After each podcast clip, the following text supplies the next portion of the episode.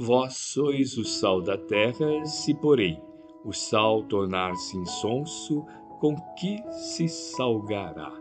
Mateus capítulo 5, versículo 13. Todo médium, trazido à seara espírita cristã para fins determinados, está obedecendo de maneira indireta aos desígnios dos mensageiros de Jesus que conferem recursos e oportunidades de trabalho a cada um conforme as suas aptidões e necessidades. Situado entre os irmãos encarnados que lhe pedem amparo e os benfeitores desencarnados que lhe esperam a colaboração, é razoável. Pergunte cada medianeiro a si próprio na esfera dos serviços consagrados no bem.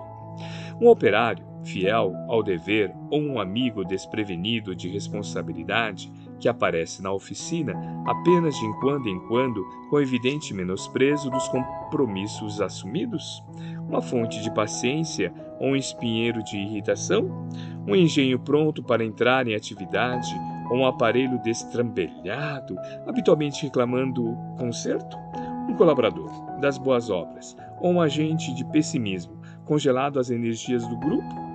Um instrumento do bem ou um canal para as influências menos felizes? Um companheiro no auxílio aos outros ou um tarefeiro que somente busca as próprias obrigações quando a enfermidade ou a aprovação lhe batem à porta?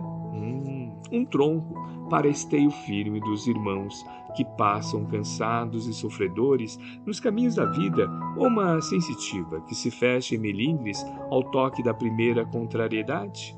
Uma alavanca de apoio ou uma escora sem qualquer resistência? Pergunte o médio a si mesmo o que representa ele na equipe de ação, que foi chamado a integrar, e reconhecerás facilmente o que tem sido e o que pode ser, à frente do próximo, a fim de que os talentos mediúnicos, por empréstimos do Senhor, não lhe brilhem na vida em vão.